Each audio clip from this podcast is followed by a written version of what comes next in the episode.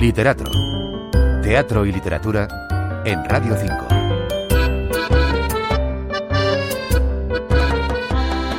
Los principales teatros de Madrid abren estos días navideños su programación a propuestas para público infantil y juvenil, propiciando una oferta variada en estilos y lenguajes. En Literatro nos detenemos en algunos de estos montajes para toda la familia. La música, el humor y el circo se dan la mano en Paura, un espectáculo recomendado por la Red Nacional de Teatros que llega ahora a la abadía después de haber recibido en su larga gira importantes galardones y nominaciones. El título puede traducirse al castellano como pavor y en efecto es el miedo el tema fundamental que Lucas Escobedo ha querido abordar en la obra. El director y dramaturgo, que no sabe si definir Paura como tragicomedia o comedia con tintes melodramáticos, comenzó a gestar su espectáculo a raíz de la pandemia, cuando el miedo ocupaba buena parte de nuestro día a día y con el deseo de que no se apoderase de nuestro ser en la vuelta al mundo que conocíamos para disipar ese temor, ese espanto muchas veces irracional o injustificado que puede condicionar nuestras vidas y para diferenciarlo del miedo sano que te puede salvar, según sus palabras, Escobedo ha trabajado con la herramienta o concepto más antagónico que pueda haber, que es el de la risa.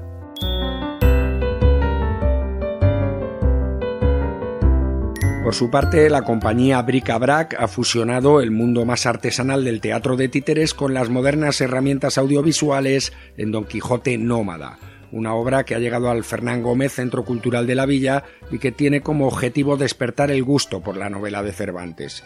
Es el propio escritor del siglo de oro quien ejerce de maestro de ceremonias en una función con personajes construidos en papel que emanan del libro. A la vez, cinco cámaras recogerán los diferentes puntos de vista que se irán ordenando en directo para contar esta renovada versión del más clásico de los clásicos. Don Quijote Nómada fue galardonada en la última edición del certamen internacional barroco infantil que se celebra en el marco del Festival de Teatro Clásico de Almagro. El jurado destacó, entre otras cosas, el magnífico uso de las nuevas tecnologías aplicadas a una obra universal, en perfecta combinación con el riguroso y cuidado trabajo de los manipuladores.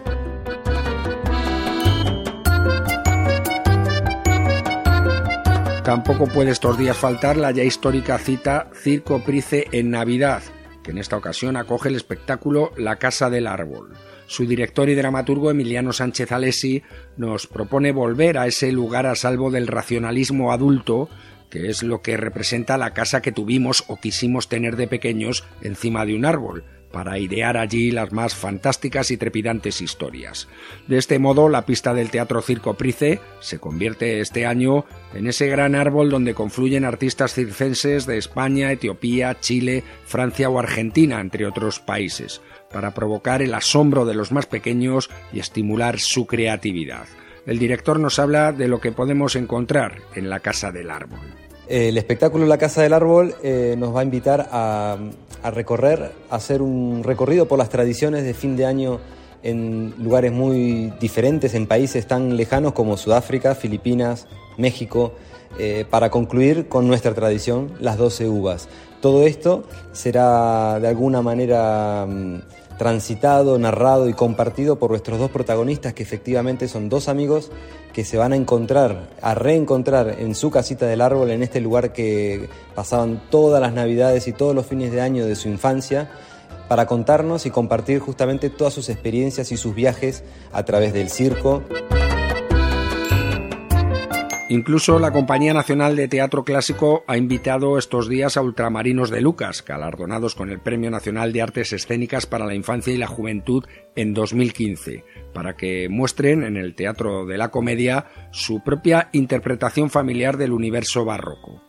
Con La vida es juego, la aplaudida compañía castellano-manchega asume el complicado reto que supone siempre acercar el verso clásico y aun las grandes cuestiones calderonianas a los más pequeños. En definitiva, propuestas muy variadas en salas muy diversas y en esta ocasión sí que sí para todos los públicos. Raúl Losánez, Radio 5, Todo Noticias.